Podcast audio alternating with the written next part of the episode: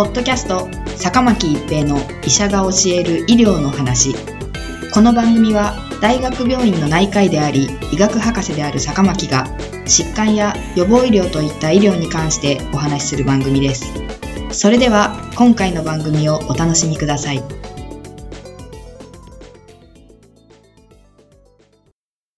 皆さんこんにちは坂巻一平です。ポッドキャスト坂巻一平の医者が教える医療の話。今回は新型コロナウイルス感染症の後遺症です。2022年10月上旬現在、新型コロナウイルス感染症第7波の流行はピークを過ぎたと考えられています。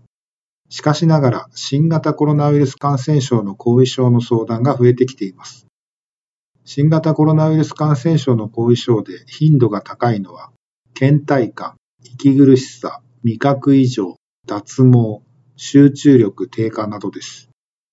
一般には新型コロナウイルス感染症の後遺症という言葉がよく使われているようですが、厚生労働省は罹患後症状と呼び、診療の手引きを作成しています。海外ではロングコビットのように新型コロナウイルス感染症が持続しているような表現やポスト COVID-19 コンディション、新型コロナウイルス感染症後の状況などと呼ばれています。定義は様々ですが、発症から少なくとも4週以上経過してからも続いている症状を指すことが多く、この中には咳など発症時からある症状もあれば、脱毛など回復してから新たに出るものもあります。新型コロナウイルス感染症後遺症がなぜ起こるのかについてはまだ十分分かっていませんが、ウイルスの持続感染、ウイルスによる組織障害、自己免疫反応、常在細菌層の多様性の低下、集中治療後症候群。などが複合的に起こっていると考えられています。新型コロナウイルス感染症後遺症は海外の報告では5人から8人に1人くらいの頻度で生じると考えられています。また、男性よりも女性に、若い人よりも高齢者に、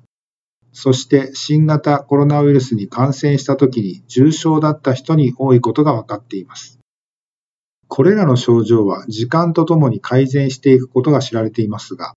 日本人を対象としたコロナウイルス感染症後遺症の調査では、1年後でも約11人に1人が何らかの症状が残っていることが分かりました。人によっては症状が長く続くことがあります。これらの後遺症の中で頭がぼーっとする、集中できない、記憶力が低下したなどの後遺症は脳に霧がかかったようだということで、ブレインフォグと言われていますが、最近の研究で分かってきたことがあります。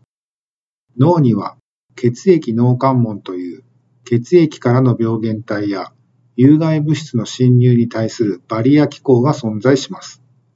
新型コロナウイルス SARS コロナウイルス2はこの血液脳関門を壊してしまい、血中のサイトカインなどが脳内に入り、脳に炎症を起こし、記憶に関わる神経細胞の申請を妨げることが示されています。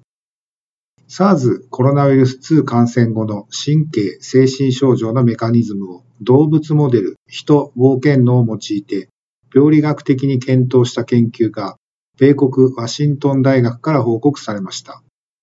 まず、SARS コロナウイルス2を鼻腔内感染させたハムスターを用いて、血液脳関門の透過性が更新、すなわち破綻しているにもかかわらず、ウイルスは脳実質には認めず、脳内に侵入しないことが示されました。